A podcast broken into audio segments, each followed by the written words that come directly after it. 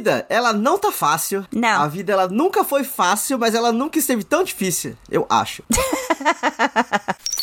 Olá, olá, ouvintes, tudo bem com vocês? Sejam bem-vindos a mais um episódio do Randômico. Eu sou o Rodrigo, estou aqui com a minha querida parceira Bárbara. Tudo bem, Bárbara? Como você está? Com dor no pé, mas tô bem sim, obrigada. Eu não vou falar nada sobre este pé. Nada!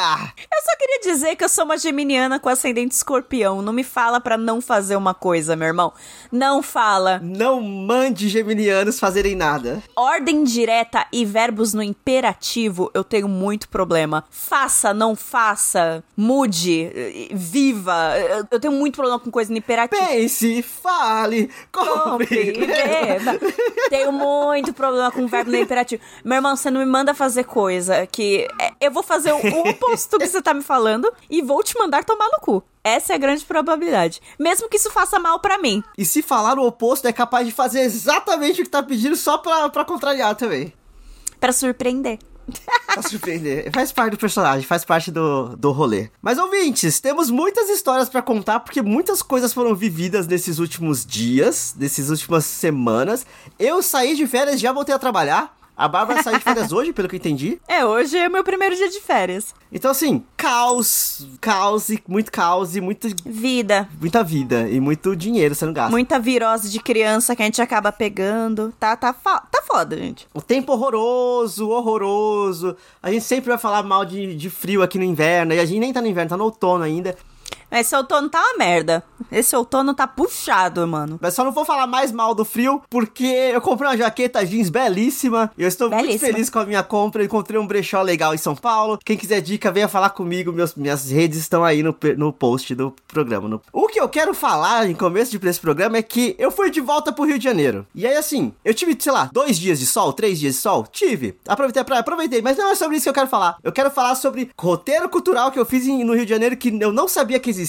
Eu quase não fui porque eu estava cansado, mas ainda bem que eu fui. Olha. E eu tô, eu tô com um folhetinho na minha mão aqui pra lembrar os nomes certinhos, mas eu preciso indicar pra vocês, e é uma dica já de começo de programa, porque assim, eu, eu fui em, em vários museus e tudo mais, mas este rolê aqui é uma coisa que eu nunca vi ninguém falar. Ninguém falar, então, tipo, saibam que isso existe. Existe no Rio de Janeiro um instituto chamado Instituto Pretos Novos. E este Instituto Pretos Novos, ele promove uma, um circuito, aí aqui, circuito histórico da herança africana, no Rio de Janeiro, no centro do Rio de Janeiro. Que eles chamam, é uma região que eles chamam de Pequena África. E assim, não é à toa, tá ligado? Literalmente foi um lugar onde a, a- a gra- a grande maioria dos, dos negros escravizados que vieram da África foram parar lá. Eles chegavam no porto que era ali naquela região. E aí, eu não sabia de nada disso, eu não lembrava de nada disso. Existia no Rio de Janeiro um elevado tipo o Minhocão aqui em São Paulo, que foi derrubado tipo em 2011. Não lembro disso. Eu, eu também não lembrava, eu não sabia da essência disso. O que o, o guia deixou muito claro é que assim, quando você cria um elevado, você quer que a, que a vida exista por cima e você quer ignorar o que existe por baixo. É o que distopias fazem relacionadas a, tipo, a sociedade muito moderna no céu. E aí a parte de baixo é sempre uma bosta. Mora em cima. É, Blade Runner. E, Sabe? É nesse nível. Sim. E aí, porque o que eles o que eles estavam tentando apagar com esse elevado? A pequena África do Rio de Janeiro. Toda uma região do centro do Rio de Janeiro que, tipo, é resistência negra. É a história do povo negro brasileiro cravada em pedra, literalmente. Literalmente. Então, assim, façam o circuito histórico da herança africana do Instituto Pretos Novos, porque, assim, ele é pesado. Ele é muito pesado. É, A, a- a história não é bonita. E não tem como ser, e não tem como ser bonita. Até, Sim. inclusive, uma, uma das partes do roteiro é justamente um, um jardim que um dos presidentes, se não me engano, inventou de fazer lá porque ele foi pra Paris, ficou apaixonado e ele resolveu usar a região da Pequena África pra fazer esse jardim parisiense dele pra apagar a história do que aconteceu de horroroso ali, sabe? Mas o que que aconteceu? Você tá falando do que aconteceu, mas o que que aconteceu ali? E embaixo desse viaduto, como assim a história está cravada em pedra? Ah, tá. Vamos lá. A história está cravada em pedra por quê? Ali era o porto, ali é a região onde tem a pedra, a pedra do sal. A pedra do sal é onde, tipo, o sal, ele era carregado pelos, pelos escravos ali. Também tem o, o cais de Valongo. O cais de Valongo, ele foi o- a região onde todos os navios chegavam e descar- eh, descarregavam a mercadoria ali. E por mercadoria entendam pessoas pretas es- escravizadas. É. Mercadoria. E aí é, eu tenho que usar esse termo específico porque o, o guia falou muito isso. Era tão mercadoria que, tipo, mercadoria que não vingou era enterrada numa vala. E essa e você, você passa por essa vala porque essa vala existe lá. Existe o cemitério dos Pretos Olha. Novos, que é na casa de uma mulher que ela comprou uma segunda casa e falou: vou reformar minha casa. Ela começou a cavar e começou a encontrar ossos. E ossos, e ossos, e mais ossos do que terra, basicamente. E aí chamaram as autoridades, blá. Existe um, toda uma região de cemitério ali que, tipo, é uma, é uma vala comum de muitas pessoas que foram jogadas ali porque era mercadoria que não vingaram. Ah, e é pretos novos porque eles eram recém-chegados. Não chegaram a trabalhar aqui. Ah, entendi. Exatamente. O museu do Instituto Pretos Novos, ele fica exatamente na casa dessa senhora que começou a cavar. Que agora é uma senhora, né? Você, tipo, você Meu vê e tem lá Deus, os, os- os blocos arqueológicos, te- é, chãozinho de vidro e ossos embaixo. Você vê os ossos, eles estão lá ainda. Assim, não tem como sair retirando tudo, inclusive. Que bom. Que bom que não fizeram jardim em cima. Porra. Ah, o, jardim ele é um pouquinho pro lado. Mas aí qual que é o BO do jardim também? É o jardim suspenso do Valongo. Ele é pra esconder que ali também era a região onde tinha a Praça dos, dos Estivadores, que foi o maior mercado de escravos do Brasil. E se não me engano, o maior mercado de escravos da América Latina como um todo, sabe? Tipo assim. Então é uma região onde muitas pessoas passaram ali, muitas pessoas morreram ali. Muitas coisas horrorosas aconteceram, e mas a história vive, a história persiste. Ainda tem partes do, do cais ali. Você, um- uma parte do, do tour é levar você pro cais, aonde, come, aonde aquilo acontecia de verdade. A estrutura tá completa ali ainda. Tipo, não tem como fingir que aquilo não acontece. Eles, a história, inclusive, é que eles estavam cavando pra po- construir outra coisa, descobriram o cais e ficaram putos que não iam poder continuar com a obra. Tiveram que cercar aquilo ali como patrimônio histórico. É um patrimônio histórico da história do, do Rio de Janeiro e do Brasil como um todo. É, é um milagre que foi, né, Rodrigo? Porque tudo que Sim. é com relação à escravidão parece que as pessoas são loucas pra varrer pra baixo do tapete, né, cara? fingir que não aconteceu. Porque racismo não existe. Não, a gente já superou isso. Não, não existe isso não, mano. Vamos parar de falar de racismo, porque aí o racismo para de, de ser relevante. Não, racismo tem que existir em filmes da A24 com Brad Pitt. Aí, aí o racismo existe pra gente se emocionar, emocionar com Green Book, entendeu? Esse é o tipo de racismo que pode existir nos filmes de Hollywood. Na vida, Exatamente. na vida não pode, porque não, já acabou. No Brasil. Por parte do, do tour, a gente só também sobe no, no. A gente sobe a Pedra do Sal, que é uma região que tá ali, onde até hoje acontece samba. É, o toda segunda-feira tem samba na Pedra do Sal. E aí, assim, basicamente, estar na Pedra do Sal fazendo samba é ser resistência. Porque, tipo, foram criadas leis pra proibir samba. Foram criadas Sim. leis pra proibir Vadiagem. Reli- vadiagem, religiões de matriz africana de se reunir, de se reunir. O, o- a polícia rondava ali pra fechar terreiro e pra bater em pessoas que estavam indo pra esses terreiros. Na Pedra do Sal tem restaurante baiano, incrível inclusive, maravilhosa a comida do restaurante baiano. Tem, tem restaurante africano, tem um restaurante específico lá que comida africana, que ele ex- ainda existe, ele ainda resiste, sabe? Estar, na, estar ali naquele lugar há tanto tempo e trazendo gente é contra o sistema, basicamente. assim, É muito foda. Assim, é um, é um, um tour pesado, mas ele é inspirador. É uma coisa assim de você falar, tipo, caralho, sabe? Assim, Sim, é bom ver que o legado ainda vive, que ele ainda resiste, que, que tá aqui, entendeu? Porque, desculpe, mas em quais outros países que houve, né, regimes de, de escravidão, as culturas ainda são fortes desse jeito, né, gente? Os norte-americanos escravizaram seus índios, né, e, e- e dizimaram eles, quase não tem mais. Sobreviveu a cultura negra que tá lá em Nova Orleans, que tá lá no sul dos Estados Unidos, que eram também negros escravizados, que eles traziam da África. Então, foi o que sobreviveu, mas ainda, se você for comparar, 12% da população. é, aqui eu tô falando estadunidense, tá? É, é- é, é considerada, né, é, preta, é, eles se autodeclaram pretos. 12%. Isso aqui no Brasil, irmão. Aham, exatamente. Entendeu? Último país a abolir escrava, é, é, escravidão, entendeu? É, tudo isso pesa demais, sabe? Então, que, que do caralho que ainda existe, mas ao mesmo tempo. Caraca, gente, último país a abolir escravatura foi, foi pesado. Até porque, tipo, a, ga- a galera gosta de se vangloriar, não, porque no Bra- o Brasil não fez leis de segregação igual aos Estados Unidos. Só porque não teve a lei de, a lei de Jim Crow, não significa que não foram criadas leis pra fuder com todo mundo. Não deram trabalho pra ninguém e não podia não podia estar na rua. Não Não podia vadiar, né? Aspas. Não podia tocar samba, porque. podia fazer nada, não podia fazer nada. É, você não podia ser um vagabundo, que é tocar samba, né? Você não podia fazer porra nenhuma, mas não teve Jim Crow aqui. Não, aqui não teve apartheid, aqui não teve nada disso. Exato. Não ser vagabundo, você precisa ter emprego e terras. E você acabou de sair de um, de um, de um sistema de escravidão. O que, que você faz a vida, porra? É muito foda, é muito escroto. Como você vai comprar terra? Como você vai comprar terra? Exato, exatamente. É loucura, é loucura, assim. Terra que é um problema até hoje, porque a gente não fez a porra da reforma agrária. Então, assim, tudo bom, tudo bom. Tá aí o, o marco temporal fudendo com tudo na questão indígena, né? Então, assim. Deu errado.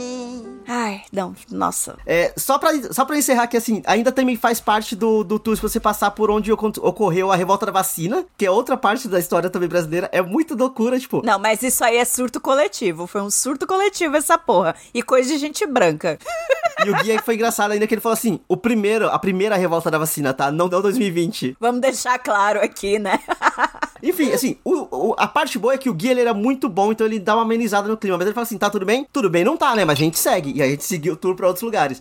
Assim, façam esse, façam esse tour, façam esse percurso, ele é muito bom. Eu vou deixar links de referência, tipo, onde comprar ingresso e tudo mais pra ter certeza de onde é. Mas é isso, ele acontece de sábado de manhã e é, vão lá também em outros dias da semana para comer nos restaurantes, pra, vão na segunda-feira pro samba do, da Pedra do Sal, façam parte e façam aquela região, tipo, persistir e perseverar, sabe? Porque eu não sabia de nada disso. E aí, assim, cariocas estavam no, no, no tour e eles não sabiam, sabe assim? Porque foi um trabalho tão bem feito de apagar aquele lugar que as pessoas que moram lá não sabem. É, é, é a nossa versão, por exemplo, de Tulsa, sabe assim, que existe, que existiu lá nos Estados Unidos, que eles apag conseguiram apagar muito bem apagada da história, que americanos não sabiam que aquilo tinha acontecido. Precisou vir a porra da série do Watchmen para falar que aquilo aconteceu para as pessoas lembrarem que aquilo aconteceu. Pesado também. Bizarro bizarro. Não sabe o que é Tulsa, assista Watchmen.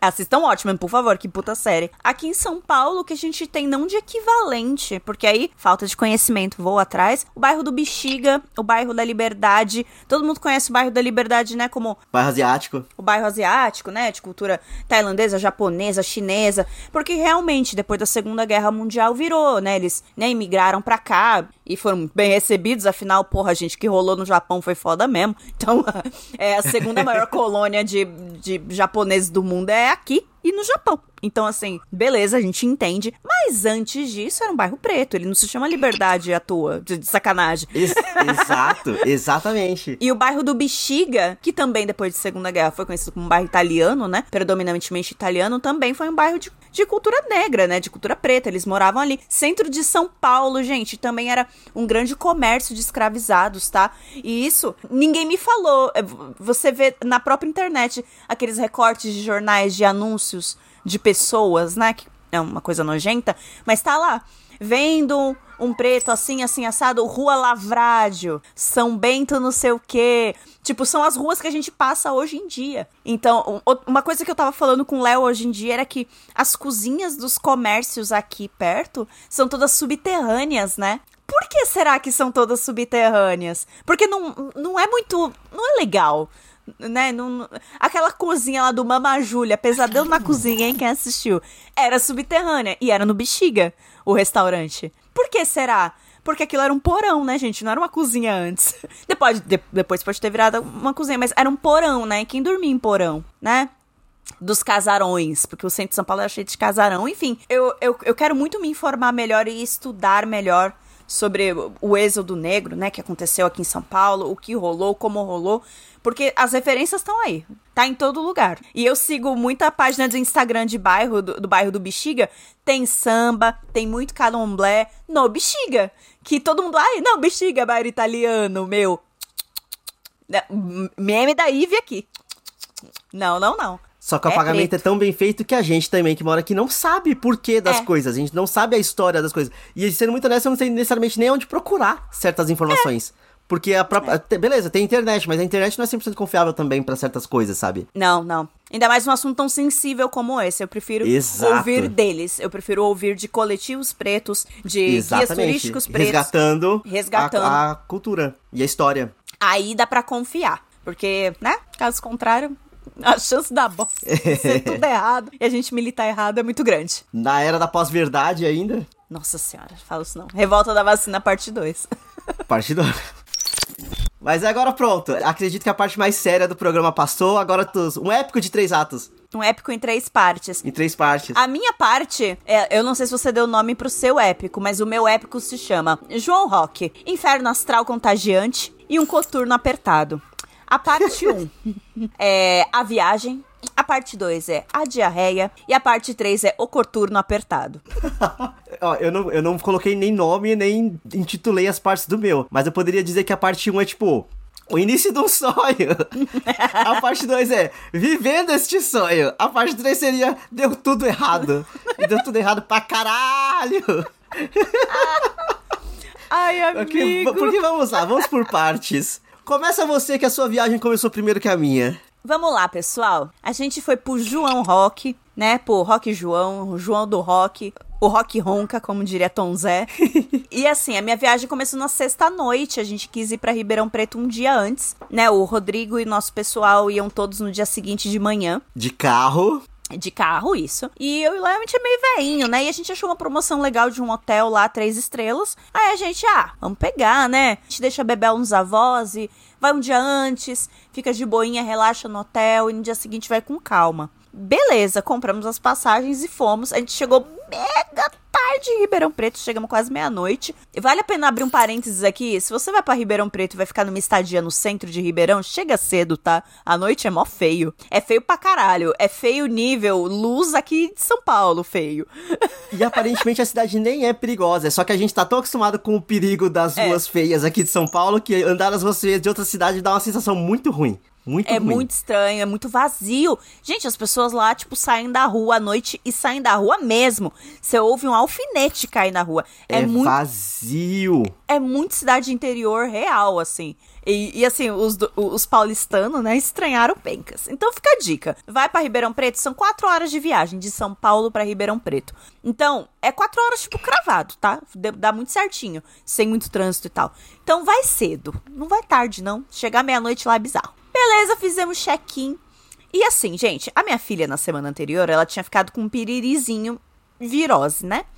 Fiquei dando floratil pra ela e tal. Na quinta-feira ela já tava boa. E aí, na sexta, ela foi pros meus pais e Brasil. Minha mãe falou que ela não teve mais nenhum episódio. Na sexta-feira, eu comecei a sentir a minha barriguinha um pouco estranha. Ela tava falando demais comigo. E eu, tipo, oh, pelo amor de Deus, vamos lá, tem lingerie na mala, por favor. Eu casei na pandemia e assim, eu queria muito, né? Hotel três estrelas. Queria, né, uma coisinha, não, chameguinho com o senhor meu marido, né? Aí, né, por favor, barriguinha, fica aí, né? E aí a gente chega à parte 2 do meu, que é a diarreia. Vamos lá. Aí, gente, a gente chegou e eu só sei que a minha barriguinha, ela tava na loucura. Eu, gente, que azia é essa? Antes da gente ir para Ribeirão, aí em casa, a gente tinha pego um hambúrguer de frango porque não era muito gorduroso. Só que o hambúrguer de frango tem alface e alface tem fibra, né?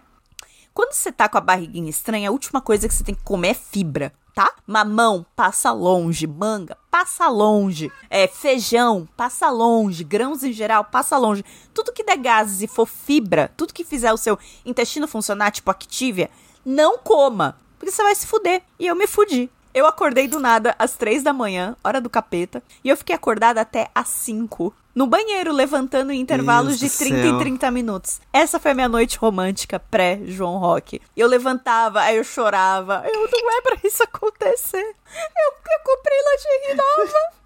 E eu chorando e chorando. o Leonardo, no 13 terceiro sono, ele, ele provavelmente fingiu que não ouviu nada, assim, mas tava alto. O negócio tava alto, assim. Eu liguei exaustor para fazer mais barulho, porque eu acho que eu acordei uns hóspedes, assim. E, e, e foi horrível, eu tomava água e não passava. foi horroroso. E essa foi a minha, o meu início de saga. Agora vamos para o sábado. Você fala o sábado. E aí, no sábado, começa a minha aventura. Porque assim, a gente tinha pensado em de ônibus, tinha pensado em muita coisa, mas foi muito difícil conseguir um hotel em Ribeirão. Porque a gente acabou. Comp... A gente comprou os ingressos e ficou. Vamos pro Rio, pro Rio Rock. Ha! Uhul! E, e esqueceu. De, de, foi postergando, postergando de pegar um hotel. E assim, gente, dica: se você for fazer uma viagem, você compra passagem e o hotel. De preferência juntos. Não fica postergando, porque é uma cidade que ela não é muito pequena, assim, ela, devido às proporções dela se, entre as cidades do interior, ela é uma cidade grande no interior, mas ela não comporta a quantidade de gente que saiu de suas outras cidades para chegar lá. Esgotou tudo, esgotou tudo. A gente quase tomou golpe da mulher do, do Airbnb. É, teve muito golpinho, cara. E, e, o hotel que a gente foi, do nada pediu um adiantamento, sendo que no aplicativo tava falando que era pagar na hospedagem. E eu uhum. tinha deixado um dinheirinho separado para isso, porque eu ia pagar no débito. Fudi meu cartão, porque eu tive que adiantar do nada metade da hospedagem. Fiquei com ódio disso várias mutretas, porque eu acho que eles estavam.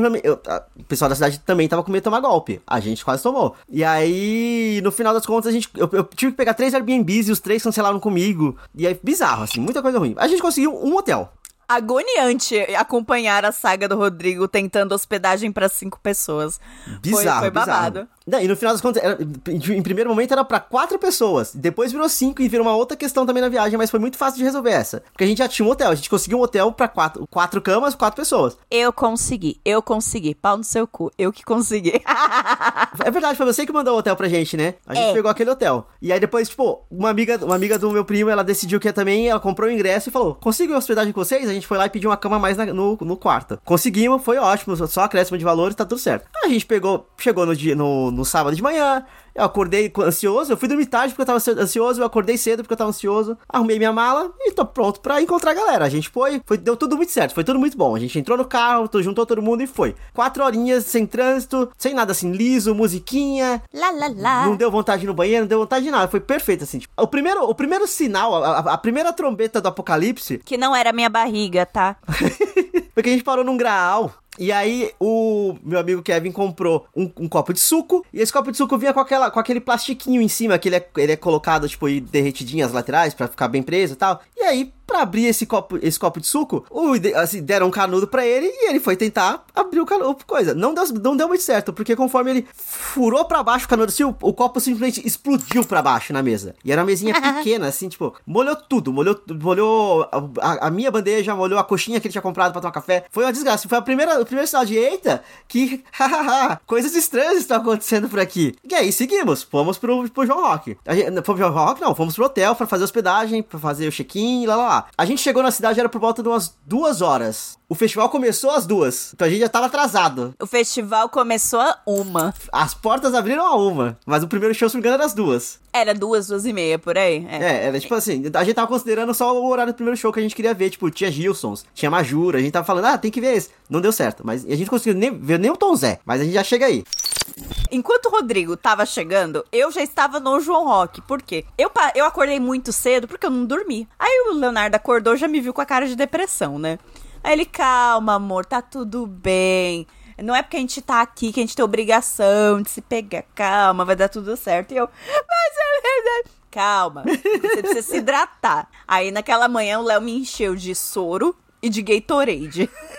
Café da manhã dos deuses. Café da manhã dos deuses. Eu, botei, eu peguei um hotel com café da manhã incluído e naquele café da manhã eu comi melancia e banana. Eu comi duas bananas e, e uns quatro pedaços de melancia. Foi só o que eu comi. E eu fiquei pra triste. eu, queria, eu queria tanto um café, mas café solta. Então não, não dá, né? Tristíssima de tudo. Mas comi. Comi e bebi muito Gatorade, muito sódio é, e muito soro. O Rodrigo tá vendo aqui, ó, uma garrafa dessa aqui de um litro. O Léo fez de soro para mim e eu bebi tudinho. Nossa! Eu bebi. E, e meu sódio tava no pé, né?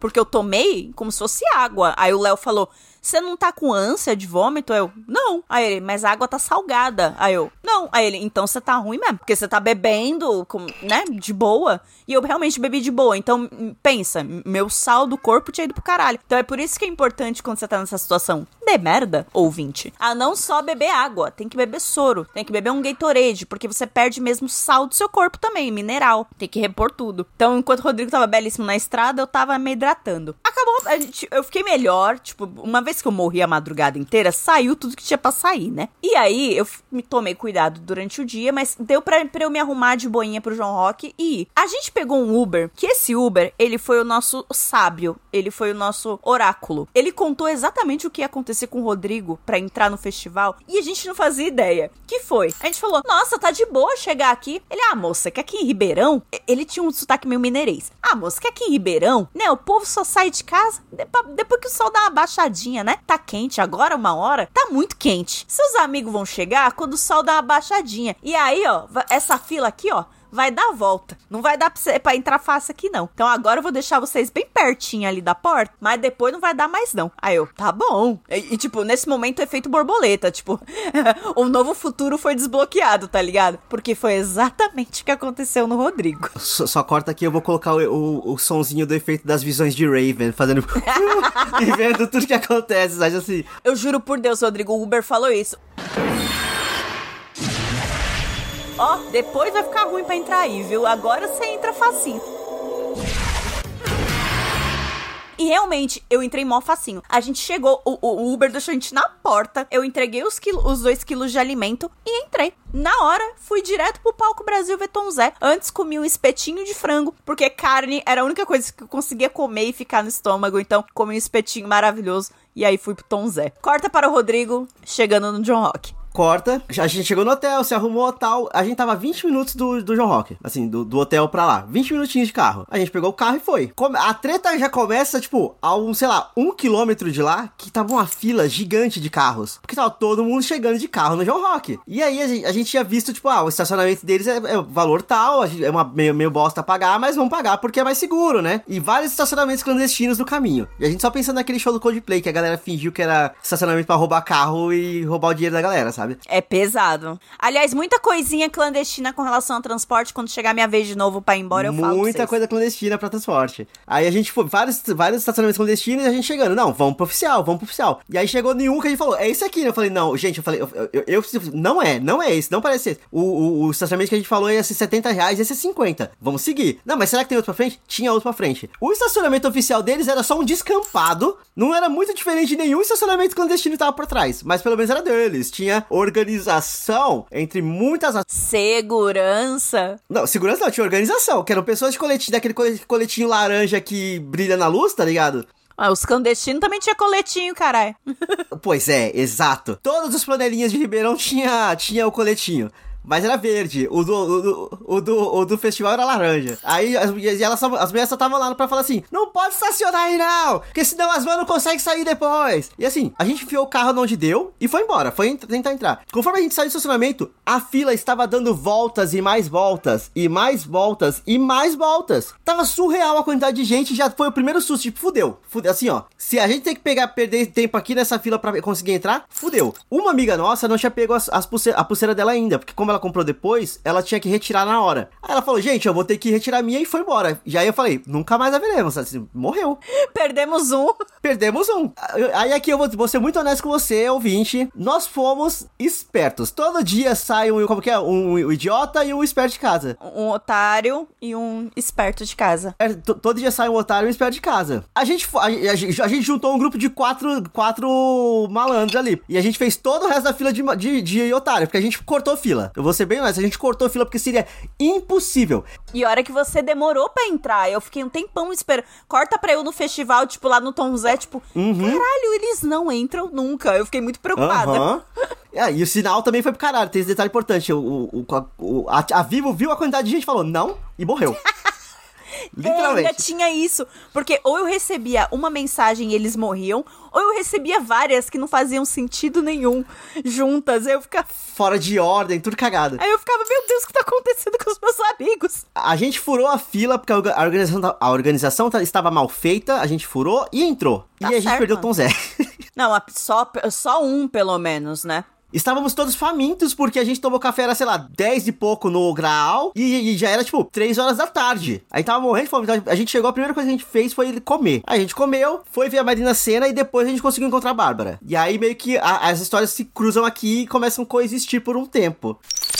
Vamos lá, ouvintes. De minha parte, da parte sensorial, minha barriguinha estava bem, obrigado ela deu uma aliviada é, e parou de, né, mandar sinais do inferno para mim. A única coisa que eu comi no João Rock foram espetinhos. Espetinho de carne, espetinho de frango, porque todo o resto ia me fazer cagar. Porque era hambúrguer gorduroso, era hot dog gorduroso, pizza. Hambúrguer gorduroso? Eu e a Laís e o Rafael, que são os meus primos, que foram, comigo, a gente comprou o mesmo lanche. Exatamente, no mesmo lugar. Aí, beleza, tô eu comendo o meu, tá a Laís comendo dela, de repente ela só vira o lanchinho dela pra assim, e ele começa a esguichar a água. Tinha muito muito mais água do que um hambúrguer deveria ter ali.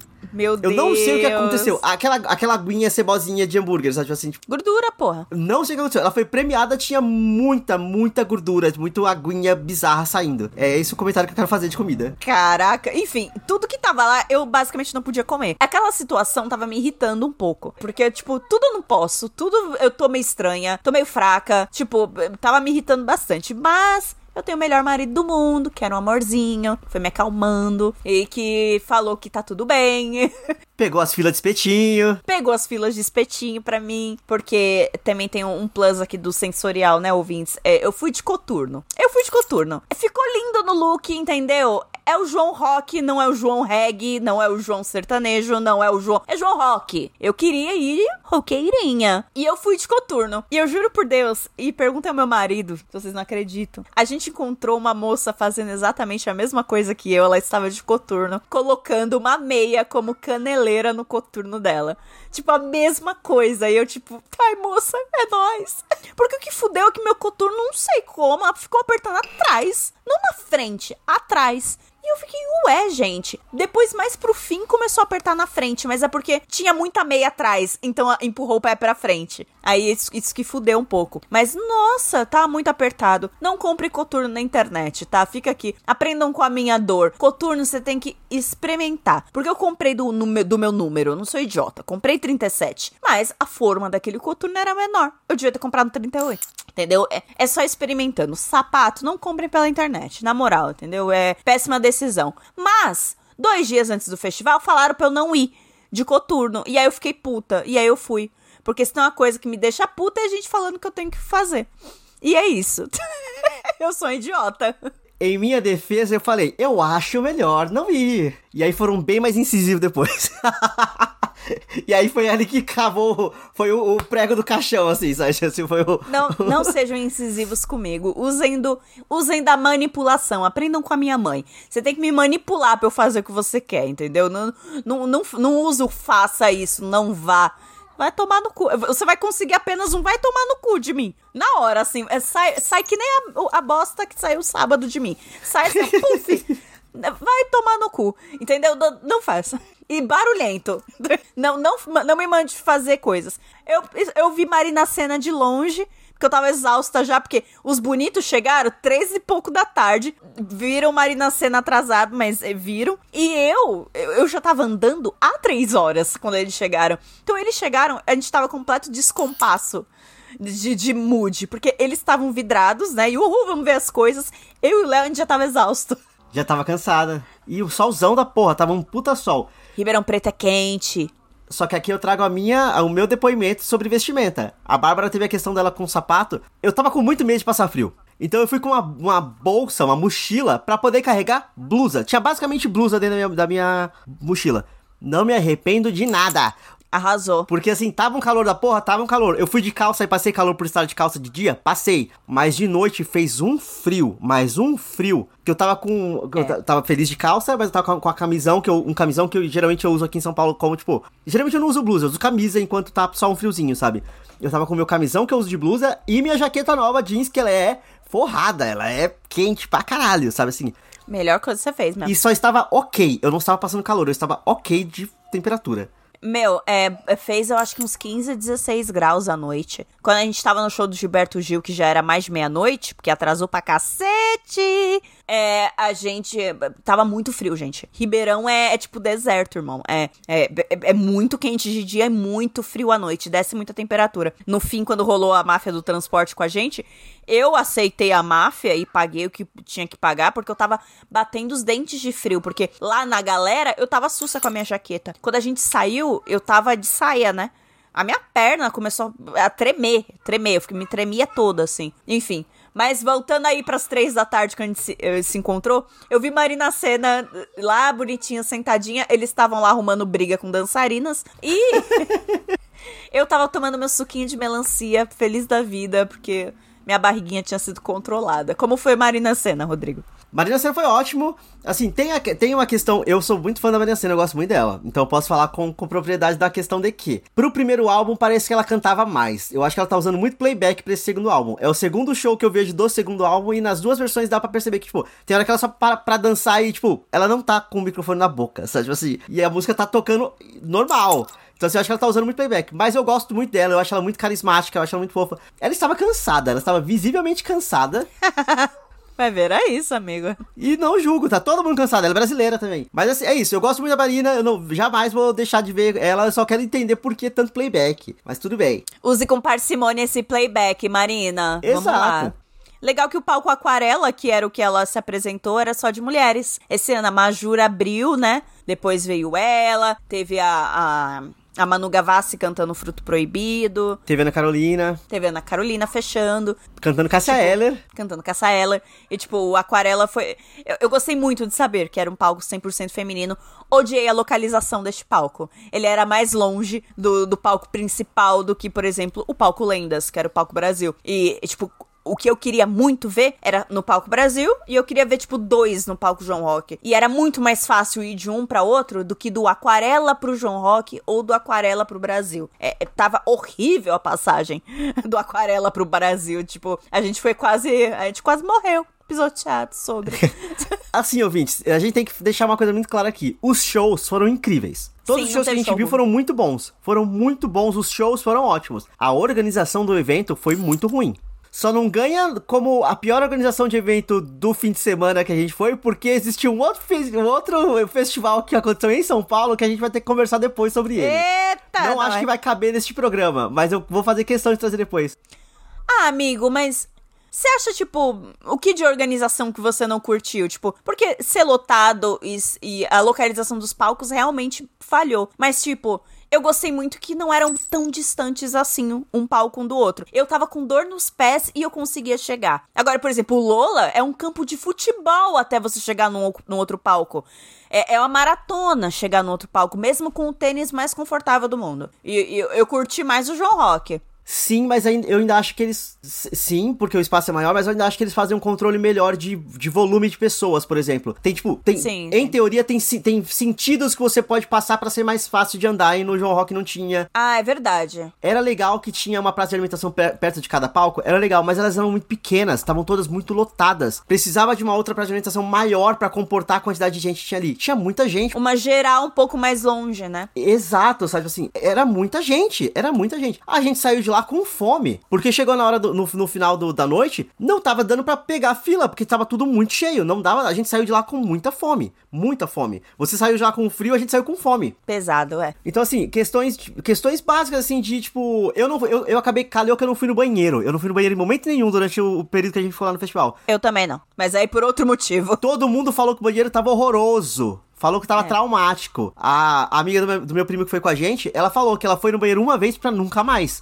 Foi traumático. Assim, a gente até ficou brincando que o xixi começou a fazer pra dentro dela de novo, só pra não ter que sair, tá ligado? Porque, tipo. Ela tá, todo mundo que foi no banheiro falou que foi muito ruim. É, falou que foi é, muito ruim. Então, assim, essas questõezinhas básicas, assim, de, de festival, você tem que pensar muito. Se você tá trazendo, tipo, 70 mil pessoas, deu sold out o João Rock. Você tá trazendo 70 mil pessoas para esse espaço, esse espaço tem que ter um flu, tem que ter um, um, bom controle de fluxo de pessoas, e esse espaço tem que ter comida para todo mundo, e tem que ter banheiro decente para todo mundo, e tem que ter, tem que comportar essas pessoas de forma confortável. Não foi sempre confortável, não. Sabe assim, o... Não, não, não, não foi. Eu curti a, a pouca distância entre palcos, mas ao mesmo tempo o fluxo tava mal, é, tava mal organizado, porque o lado do do palco João Rock para o palco Brasil, dava pra você andar numa boa. Se você vinha do Aquarela para o João Rock, era um inferno na terra. Aquarela para o palco Lendas, inferno na terra. Tudo que era pelo lado, eu não lembro o que era direito ou esquerdo aqui, gente, mas eu, eu vou falar da minha cabeça. Tudo que era pelo lado direito tava um inferno na terra. Você não andava, era meio estreito demais. Aí você tinha que dar a volta na porra do balão da Colorado.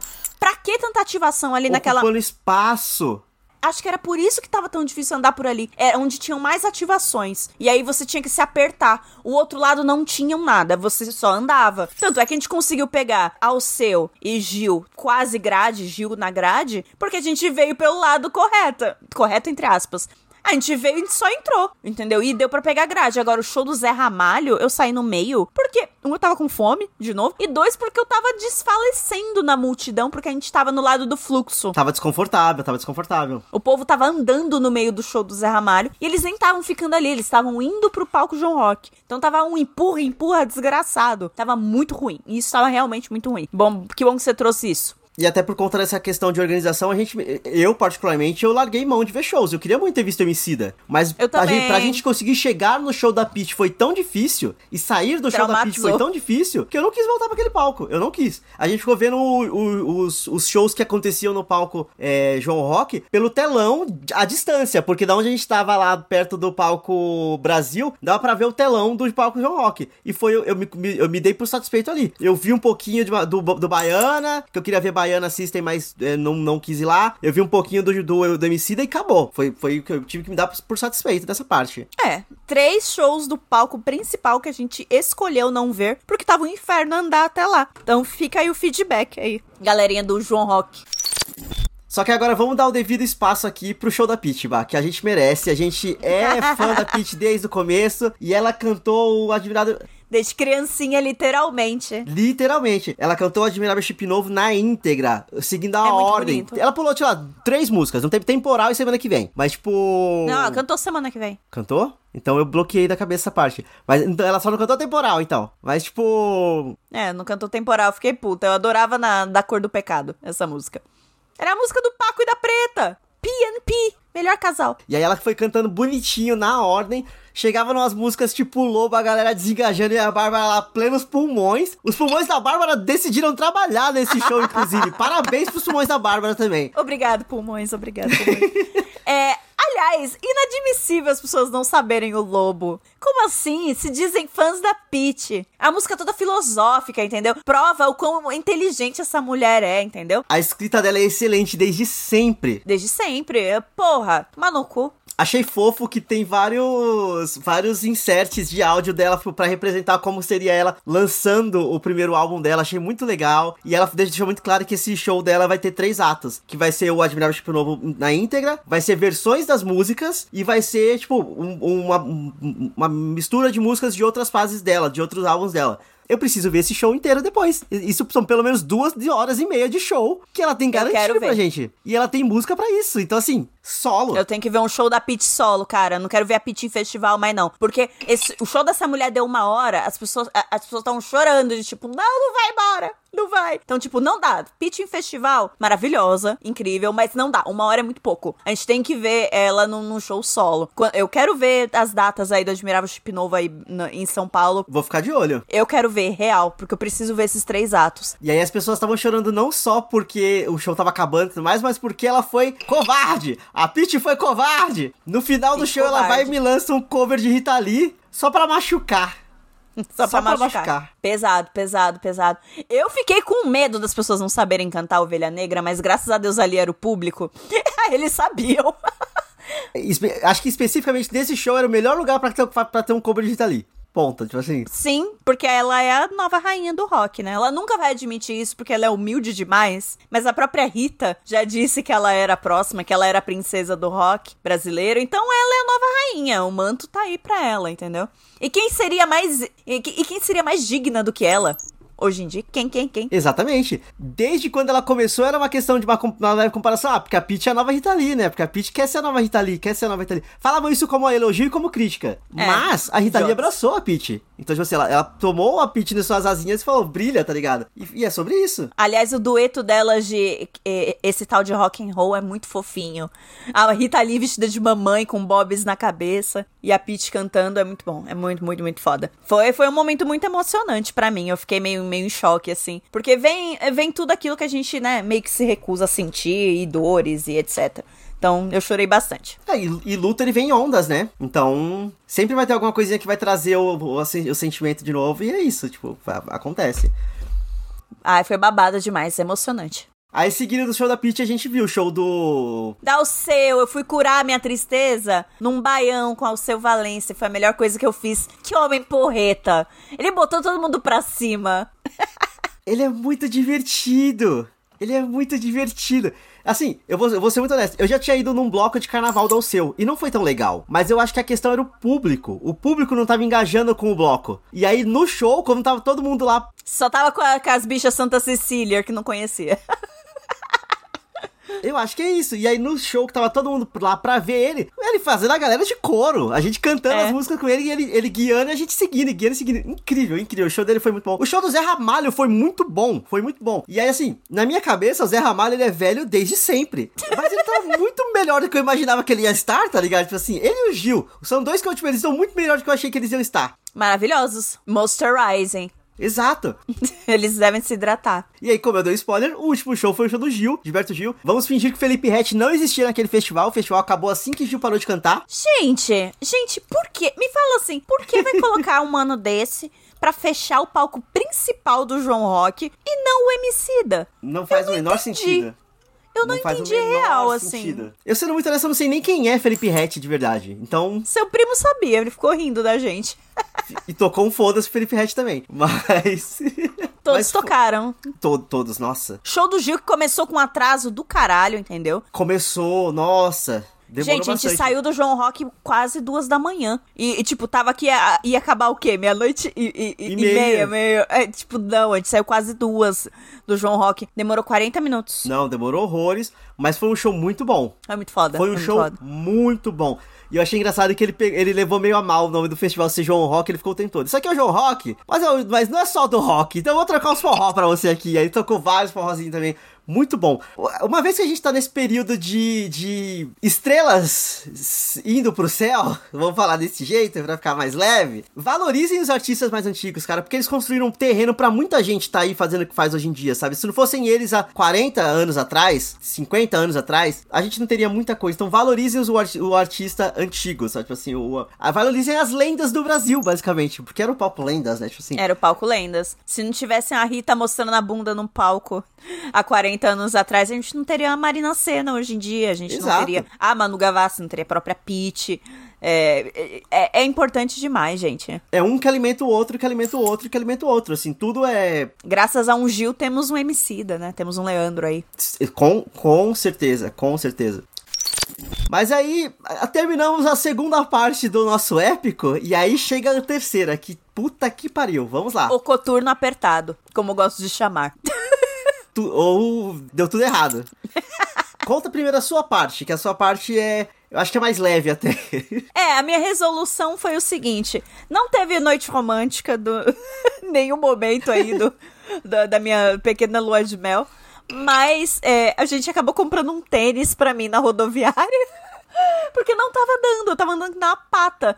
E pior, eu vi um foreshadowing do que seria estar de coturno o tempo todo até a volta, porque tinha uma moça na rodoviária com um coturno sujo de barro do João Rock, que deu para ver, e ela andando que nem uma pata. Aí eu falei, Léo, eu preciso de um tênis. Aí ele, tá, vamos procurar uma loja de sapatos.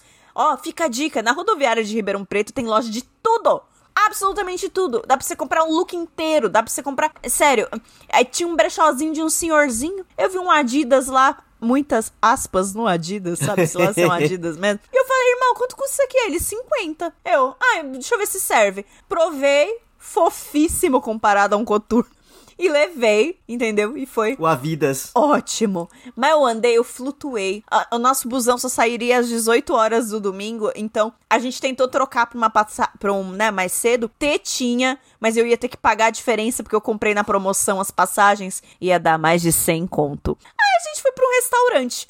A gente foi pra um restaurante chamado Cabana 605, lá em Ribeirão, no centro. Era o único restaurante aberto no domingo em Ribeirão Preto, porque tudo fecha lá no domingo. E, gente, eu acho que eu comi o melhor bife da minha vida. Eu não gosto de carne vermelha. E eu, tipo, eu pedi, porque era uma casa de churrascaria. Eu pedi lá a picanha com batata frita e, e, e arroz né? Batata e arroz, vai dar aquela travada na barriga, mas a carne fechou. Gente, gente, foi o melhor, melhor bife que eu já comi na minha vida. Eu esqueci, né? Ribeirão, terra de agro, né? Terra de. Tem muita coisa de churrasco lá. Gente, eles são especialistas em carne. É a terra do agronegócio, tá na placa deles, assim, no, no, na chegada na cidade. Eu tinha esquecido completamente dessa informação. E aí, Os- as casas de churrascaria deles lá são ótimas. A, a carne no ponto perfeito, não tava dura. Porque uma coisa que eu não gosto de carne vermelha é que você tem que mastigar pra cacete, parece que não acaba, né? Só que aí, tipo, a deles, enfim, incrível. Uma delícia de incrível.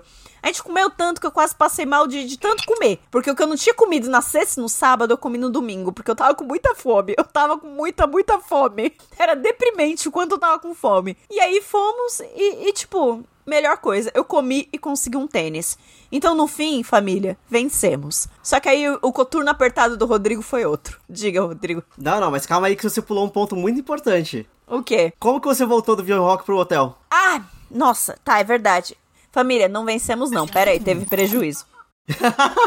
o prejuízo foi o seguinte: o João Rock acabou duas e meia da manhã, né? Beleza, a gente saiu de lá e, de- e- e tal como o Uber profetizou, não dava pra eu sair só e ficar ali na entradinha como tinha sido na, na entrada, né? Eu teria que andar até pra mais longe do festival pra pedir um Uber, porque ali não ia funcionar. Todas as operadoras de celular morreram, o aplicativo do Uber nem abria direito. Pra aceitar uma corrida no meu celular ou no celular do Léo, demorou 25 minutos. E quando aceitou, chegou o motorista e basicamente falou, cancelou na nossa frente e falou: Eu não tô fazendo o preço do aplicativo, não. Pra te levar no centro é 150 reais. Todos estavam fazendo isso.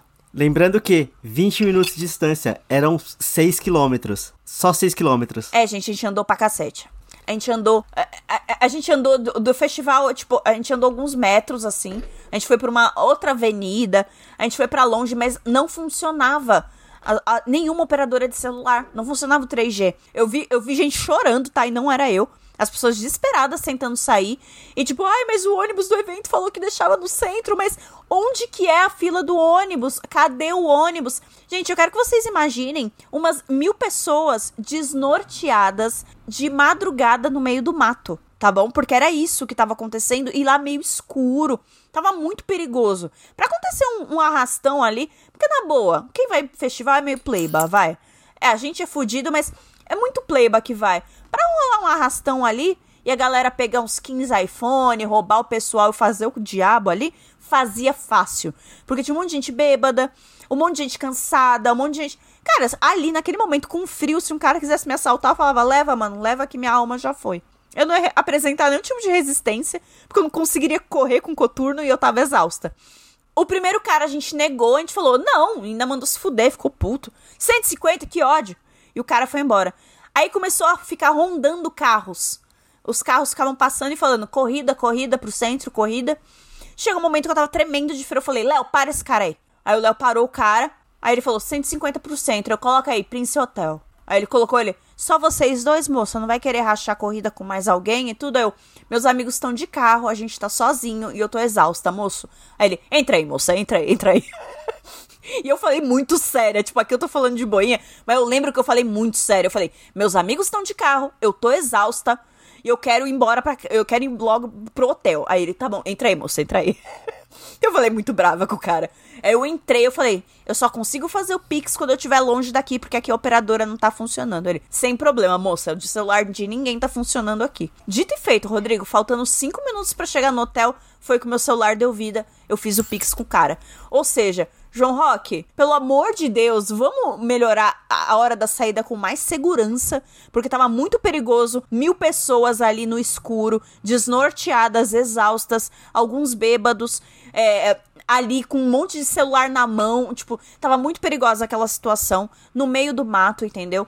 Vamos, vamos investir também no transporte, porque ninguém sabe onde pegar o, o tal ônibus, nem se existia ônibus. Teve gente que quase entrou em ônibus de excursão por engano, porque achou que era ônibus pro centro. Então tava muito ruim aquela hora da saída, foi traumático. E eu gastei 150 reais que eu poderia ter gasto no evento de vocês pra um Uber que tava no esquema lá de não seguir o aplicativo, né? E aplicar, né, esse, esse golpinho. Não é golpinho, né, gente? Ele fez, a, fez o dele ali, a demanda dele, né? Ele tava dirigindo às duas e meia da manhã pra uns playba. É, então eu peguei e eu fiz o que eu tinha que fazer porque eu tava muito exausta. Então, foi foda. A volta foi muito foda. E aí que eu falo da questão da organização. Porque isso foi a sua parte como pessoa que foi a pé, digamos assim. Foi, foi para pegar o Uber e tudo mais. A gente foi de carro.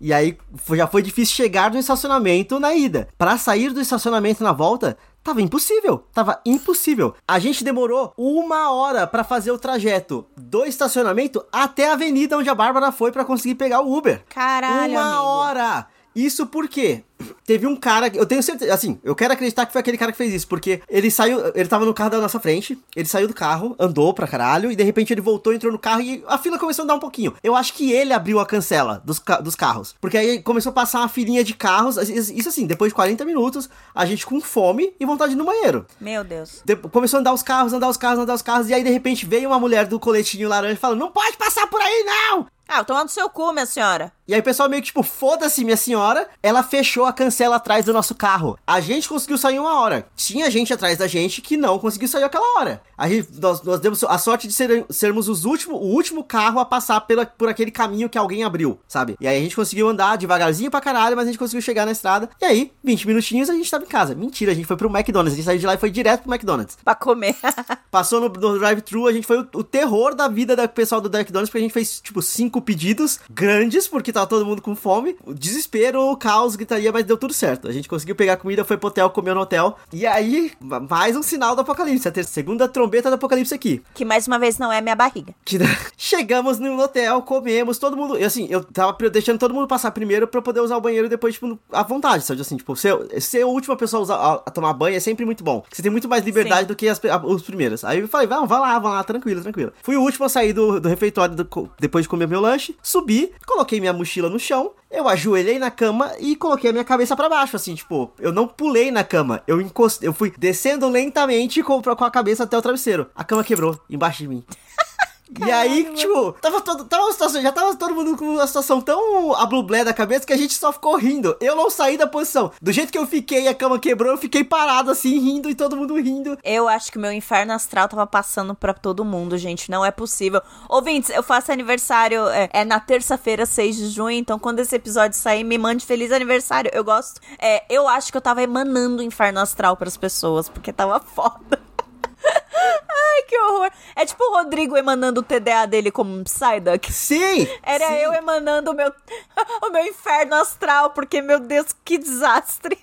Né, E aí essa foi a parte fácil, assim, porque, tipo, foi, deu risada, haha, a gente só tirou o estrado da cama, eu coloquei o colchão no chão, no próprio quadradinho da, da, do- da né, cama, mano? assim, lá eu dormi, foda-se, beleza. No outro dia, a gente também foi num restaurante de carne no, no- em Ribeirão, mas não foi o mesmo da Bárbara, eu até peguei aqui o nome certinho, a gente foi num restaurante chamado Costela e Companhia, Costela e Cia. A gente pediu uma costela pra cinco pessoas. Ela era maior do que a minha cara. Eu acho que eu nunca vi uma costela no bafo tão grande, tão grande. E a comida impecável. E assim, a gente, tá- a gente tava precisando de comida. A gente tava necessitando comida de E verdade. não aquela lanche, não brasileira, coisinha. comida de verdade. É, isso mesmo. Ve- Aí veio a garniçãozinha de arroz, veio vinagrete, a gente ainda pediu um, um feijão tropeiro, que era a opção de feijão que tinha.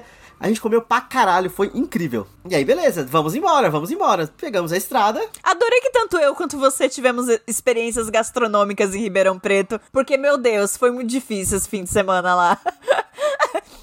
Isso foi maravilhoso. Ca- cara, um ponto importante. Eles vendiam jarras de suco a 11,90. Jarras de suco! Sim, a gente, a gente pegou uma jarra de suco de, aba- de abacaxi. Jarras de suco. Inacreditável. Melhor coisa. Assim. Porque, porra, gente, depois de um fim de semana inteiro bebendo ou água ou soro, eu queria alguma coisa com gostinhos sem ser refrigerante. E, porra, nossa, jarra de suco. Restaurantes de São Paulo, por que a jarra aqui é 30 reais? Vão tomar no cu. Quando tem, porque é sempre 500ml. Nunca passa de 500ml.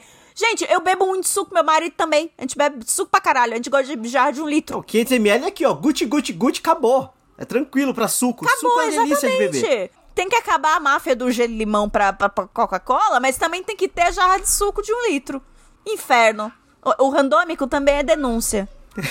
Aqui é denúncia! Aí beleza, vamos embora, vamos embora. Pegamos a estrada, sei lá, deu 20 minutinhos de estrada, dormi. Acabou, tá tá todo mundo cansado, o estômago cheio de comida, dormi, beleza. Na ida a gente fez, fez duas horas de viagem, parou no Graal, duas horas de viagem. Na volta ia ser, ia ser a mesma coisa, duas horas de viagem, até pra trocar o motorista, né? Duas horas de viagem, parada no Graal, duas horas de viagem. Aí eu dormi, eu acordei com o carro parando, eu falei, ah, chegamos na parada. Lê do engano, caro ouvinte, porque aquilo era a terceira trombeta do apocalipse, porque o carro quebrou, dentro da estrada, quebrou, a 3 quilômetros do hospital de Araras, perto da, Deus. faculdade, que eu esqueci o nome agora. E ele simplesmente parou. Gente- quando, conforme eu acordei, é porque o carro estava parando no acostamento. E caminhões passando a milhão do nosso lado e tremendo o nosso carro. Que experiência horrorosa ficar parado na estrada. Qual foi a opção que a gente pensou? Vamos ligar para um guincho. A gente ligou pro, guincho. O guincho mais próximo cobrou 1.280 reais pra levar a gente pra São Paulo. Aí a gente falou, não, vamos ligar pro mecânico. Não tinha uma mecânica aberta em Araras. A gente ligou pro segundo guincho. Porque domingo, né? Meu Deus. A gente ligou pro segundo guincho. Faz por 1.200. A gente falou, vamos pegar o segundo guincho de 1.200. Só que aí, no tempo da gente falar com o segundo guincho, o primeiro, o primeiro chegava em 10 minutos, o segundo guincho chegava em 30 minutos. A gente falou, a gente paga 80 reais a mais pra chegar em 10 minutos, porque tava sendo muito ruim ficar na estrada. Aí eu mandei mensagem pro segundo guincho e falou, ó, eu menti. Ouvinte, eu fui muito errado esse fim de semana. Eu cortei fila e eu menti. Eu menti! Eu mandei pro cara, querido, desculpa, eu, eu- eu tinha me confirmado com ele, eu não tinha passado a localização ainda, eu ia passar pro WhatsApp. Aí eu falei, amigo, o carro voltou a funcionar, não precisamos mais, obrigado. O carro não voltou a funcionar, a gente recebeu o segundo guincho, o segundo, gui- o segundo guincho chegou e falou o quê? Ah não, porque o fulano me ligou também pra confirmar o preço que eu tinha pego. Ou seja, o cara sabe que eu menti, ele sabe que eu menti. Mas tudo bem, o BO é que estávamos em cinco pessoas num carro não pode ir em cima do guincho. Então, ouvinte, é o terceiro delito que eu vou, eu vou admitir aqui. É, Olha só, meu Deus. eu, que é? Eu sou réu, confesso. Vamos lá. Porque o que aconteceu foi que foram dois no, no- na boleia? Como que foi? No carro com o caminhão, dentro do caminhão com o motorista. Com um guincho. E foi eu, minha prima e um amigo meu abaixado nos bancos, porque não podia ficar pra cima, porque a polícia não podia ver a gente. Aí eu fiquei deitado no banco do passageiro atrás, o, eles, eles abaixaram os, os bancos em cima de mim e ficou, tipo, os dois deitados no, no banco da frente em cima de mim. E a gente teve que seguir assim, sem ar-condicionado, sem poder abrir a janela, porque tava. Porque não podia demonstrar que tinha gente dentro do carro. Então a gente foi passando um, calor, mais um calor, mais um calor. Só que assim, quatro horas de viagem. O carro que, quebrou, sei lá, tipo, nos primeiros. Na, na, primeira uma hora, então foi tipo três horas de viagem pra frente, sabe? E a gente ali, na, muqueado, tráfico humano, tráfico humano. Só que nós mesmos estávamos nos traficando, sabe assim? Eu tô muito passada. Rodrigo, esse João Rock saiu, Saiu caríssimo! Eu pagando 150 reais de Uber e uma desidratação. Saiu caríssimo! E você, 1.280 reais. Meu Deus. Eu sei que foi dividido por 5 e tal, mas caralho, pesado mesmo assim. E assim, isso guincho. A gente já tinha feito a gasolina, tinha os pedágios, tinha o, o hotel, assim, saiu muito caro. Só que aí o ponto é que a gente, a gente saiu, saiu passando calor, a gente chegou aqui em São Paulo já passando frio. Então, tipo, loucura. E aí, quando conforme a gente juntou com meu primo, que foi na com, com o caminhoneiro, ele falou que e aí, assim, a ignorância é uma benção. Ouvinte, a ignorância, ela é uma benção. Eles falaram que o cara não saía do celular, tirando foto da estrada, mandando áudio, recebendo ligação, e ele tava dirigindo um caminhão de guincho, e eu estava no carro que estava sendo guinchado. Corta pra eu recebendo mensagem de toda essa porra. Eu tava na rodoviária de Ribeirão, quase dormindo, porque tinha comido bife pra porra. Aí eu tô lá, né, com o Léo. Léo, tá acontecendo alguma coisa com o pessoal. Ele o quê? Aí eu, eles estão num guincho? E as fotinhas assim, muqueadas. Eu, que porra é essa? Bom, sequestrado não foi que não estaria rindo. Depende, é o Rodrigo, ele riria num sequestro. Ouvinte, depois você vai no meu Twitter e vê que tem a thread. Tem a foto do, do, do suco explodido na mesa. Tem a foto de eu no estrado da cama, assim, tirando foto com a cama quebrada. E tem a foto de eu moqueado dentro do guincho. Ó, assim, ó. Que loucura que foi isso. Eu fiz um, um, um, um favor à humanidade, não registrei a minha diarreia.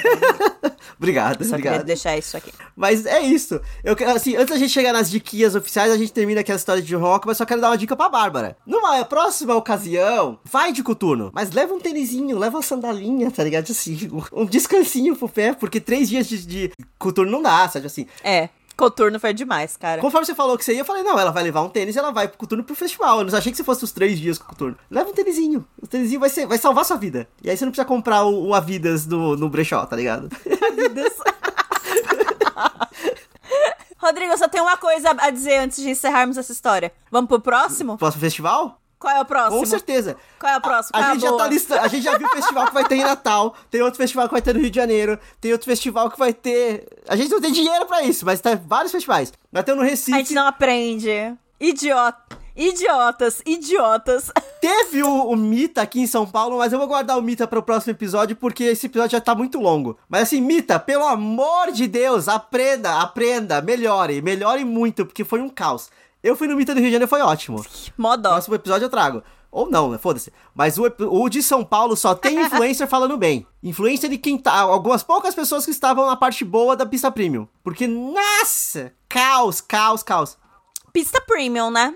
É, gente, lembrando que o João Rock, a gente reclamou da organização, esses pontos que realmente foram muito sensíveis, mas no Mita São Paulo é difícil você falar bem do negócio.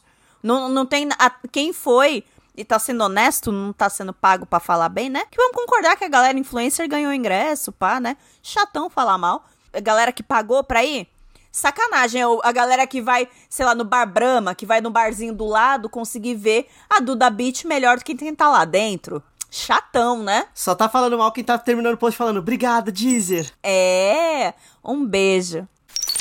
Vamos pras diquinhas, que a gente se estendeu demais já nessa história. Vamos lá, ouvintes. É, a minha diquinha é a minissérie A Nova Vida de Toby, disponível lá na Star Plus. Gente, vocês querem ver uns branco louco, rico demais e louco? Assistam essa porra dessa, dessa minissérie. É uma minissérie basicamente que é uma mistura de crise da meia-idade com um casamento horrível, tóxico, que termina quando um cara joga um bife numa mulher. Quando seu casamento chega no ponto que você tá com um bife numa pessoa, é porque tem que acabar. e é incrível. E como manter, tipo, um estilo de vida que você nem quer de verdade. Então, tipo, é uma puta série com várias atuações incríveis. A gente tem a Claire Danes, divíssima dos anos 90, que a gente ama, nossa princesinha Claire Danes, Homeland, saudades. E, e tem o Jesse Eisenberg, nosso Mark Zucchino do, do cinema. E ele fazendo Toby, o protagonista. E, tipo, é do caralho, porque é todo mundo nessa série, ninguém presta direito. É todo mundo. Ninguém sabe brincar de adulto. E as pessoas só estão levando a vida. E estão numa crise de meia-idade.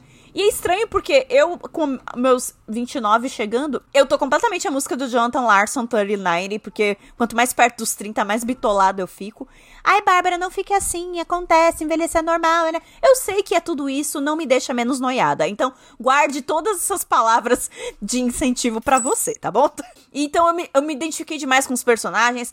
A mulher é uma megera mesmo, mas ela tem motivos pra ser megera, então também me identifiquei com ela. Enfim, puta série, com um monte de ícone da nossa adolescência. Então tem o Adam Brody, do The O.C., entendeu? Ele faz um, um amigo do Toby, ele faz o Seth. E também tem a Janice, do Mean Girls, entendeu? Fazendo a melhor amiga do, do Toby, a Libby. Então, assim, indico demais com os nossos ícones da adolescência, anos 90 2000, fazendo agora gente com crise de meia-idade e sendo branco, louco, rico em Nova York do Upper East Side. É, é basicamente uma série sobre um divórcio que afetou a vida de um monte de gente e a porra louquice que é isso. Então, é muito louco, eu recomendo demais. A nova vida de Toby no Star Plus. Divônico esse Star Plus. Eu fiquei muito chocado que o Jesse Eisenberg tem 40 anos. Assim, a Bárbara falou, ah, porque é um casal de, de meia idade, isso aqui, o Jesse Eisenberg. Eu falei, ué, mas eu, na minha cabeça, mas ele não é novo? Não, ele não é novo. Eu acho que faz muito tempo que eu não vejo Não. nada com ele, porque, sei lá, tipo, acho que a última coisa que eu vi com ele era Zombieland. Ele tá cara de velho Mas, tipo, tá velhinho, né? Tá, tá, tá velhinho não, mas tá mais velho, né? Tá meia idade. Enfim, Sabe o que eu acho muito louco? Que o Jesse Eisenberg é um ator, né? Ele é um- uma pessoa muito inexpressiva. muito, muito, muito. E ele é um ator. Só queria deixar isso aqui. Ele deve ser filho de alguém, sobrinho de alguém, com certeza, porque ele é. Enquanto ator, ele é meio fraco. Confesso que eu acho ele bem fraco, mas. Ele se deu bem em alguns papéis. Ele faz as mesmas cinco caras pra tudo, mas enfim. Mas aí colocam ele em papéis de homens inexpressivos. Aí ajuda. Exato. Ou, assim, ou ele tem sobrinho de alguém, ou ele tem um agente muito bom. É, São essas duas opções. Aí eu vou aproveitar aqui pra, que a Bárbara trouxe crise de meia-idade e eu vou trazer crise de jovem adulto, porque a minha diquinha é que eu assisti pela primeira vez o Francis Ha, que é aquele filme protagonizado pela Greta Gerwig. Eu tô, na- eu tô no hype Greta Gerwig por causa de Barbie que vai vir aí, né? E aí eu falei, eu quero assistir Francis Ha, que eu nunca vi. Ele é um filme muito gostosinho, eu não sabia, tipo, eu não... Eu, eu acho que eu devia ter assistido ele antes, porque eu acho que ele teria me trazido conforto por tantos anos, de, de, de algum momento mais jovem do- até aqui, porque ele cata, ele cata exatamente a experiência que a gente tem de ser jovem fudido, tentando fazer a vida, sabe? Então, é, não são, são pessoas brancas? São pessoas brancas, mas um, um, um carinha que aparece lá é levemente rico. Ela é uma fudida! Ela é uma fudida! Fazendo viagem no cartão de crédito sem Sim. perspectiva de ter como pagar. É, mentindo a qualidade de vida dela pros outros porque ela não quer ser vulnerável não quer admitir que tá fudida. Me relaciono. E eu, tipo, eu pensando, mulher, para, para com isso. Só que se eu parar pra pensar, eu já fiz a mesma coisa. A gente faz a mesma coisa de vez em quando. Porque ninguém quer mostrar que falhou. Ninguém quer admitir que falhou. E aí, cara, fala sobre competitividade entre amizades. E o que é falhar? Falhar, falhar em que parâmetro? Falhar Exato, pra quem? Como assim falhamos? sabe? É foda. Essa a gente só tá vivendo, a gente só tá fazendo o melhor que a gente pode com o que a gente tem. É sobre isso. E o filme, no final das contas, ele chega meio que nessa conclusão. Ele termina numa, numa, numa nota muito, tipo, é, otimista, é, dando esperança, sabe? Esperançosa. Então, é, é um, ele é um filme muito gostoso. Ele é um filme curtinho tal. O único problema é que ele não está em nenhum streaming. Então eu tive que baixar ele. É, você deve encontrar no streaming, que eu sei que ele está no streaming, pra você que não usa. Eu vou falar os nomes aqui porque uma vez que o Harj, Harjibi morreu, Hip foi com Deus. Então, assim, vamos, vamos facilitar o acesso. Baixem o streaming. Gente, vamos voltar, vamos voltar a usar a internet como uma terra sem lei, Sim. não pra ofender minorias e ser transfóbico, e sim pra baixar coisas ilegalmente. Era muito melhor nessa época. Tava muito melhor quando era isso, né? Vamos voltar pra isso? A gente para de ser transfóbico, de ser racista e de atacar minorias e, e- e- volta a só fazer download de paradas, por favor. O. Ah, surpresa do filme pra mim é que tem o Adam Drivers, eu não sabia. A gente, eu, na minha cabeça o Adam Drivers só nada, surgiu né? a partir de Girls, mas aparentemente esse filme veio um pouquinho depois de Girls, da primeira temporada de Girls. Então, tipo, foi, o- foi o momento de ascensão ali do Adam Drivers, eu não sabia. Tem o, o marido da Mrs. Maisel também, que o, o, o marido pau no cu dela do- da primeira temporada, que depois você vai gostando dele durante a série. O Maisel. O, o, o Mr. Maisel, exatamente. o Mr. Maisel, que dá o nome dela. É, grata surpresa também. Ele, ele, ele é muito. Eu acho ele um querido. Eu acho ele um querido, assim. Então, tipo, é, conforme ele apareceu, eu fiquei, eu fiquei feliz porque o Mr. Maisel tava lá. E é isso, um filme muito gostosinho. A Greta Gerwig não tá necessariamente atuando, atuando porque é ela. Não ligo, eu acho legal. Do mesmo jeito que eu, tipo, Lady Bird basicamente é uma história sobre ela. É a história da vida dela. A Francis Ha fala sobre Sacramento, inclusive, durante o filme, porque ela era de Sacramento e lá, lá e a Lady Bird é de Sacramento. Tá, é o, o mundinho Greta Gerwig ali, eu aceito, eu gosto. Cara, eu falo que a minha única ressalva a Francis Ha é só que a Greta Gerwig não tá atuando, Sim. entendeu? É só ela e o marido dirigindo o filme e fazendo coisas, falando coisas da vida. Mas é tipo, não tem atuação ali pra mim, né? Mas não sou profissional da área, não vou me meter a falar de atuações mais profundamente. Mas não me parece que ela tá atuando ali. Um beijo. É, sim, mas é isso, assistam Francis Ha, é um filme muito gostosinho, é um filme muito bom. Eu vou me manter na temática aqui de brancos malucos, mas só deixando um adendo que as Kardashians não são brancas, tá? Elas são armênicas, ok? As Jenners são brancas. A Kylie e a Kendall são brancas. Agora, a Kim, Chloe e, e, e Courtney não são brancas, tá? Fecha parênteses. Porque todo mundo fala que, né, elas São brancas querendo ser pretas. é, pegaram o, o- É isso, querendo ser pretas. E ah, é porque é um fetiche. Gente, eu honestamente eu acho que elas só se apaixonaram por homens pretos. Eu não acho que tem nenhum fetiche no meio, não. Eu acho que a galera dá uma viajada foda. Porque vocês esquecem que elas têm crianças pretas. né? Aham, aham. Então, tipo, calma, calma. A- a- às vezes a militância. É. Ela pega. É, é, a militância do Twitter, quando ela chega nessa parte das Kardashian querendo ser preta, e quando fala de palmitagem, é uma parada que a minha militância faz um. Que eu não consigo lidar muito bem.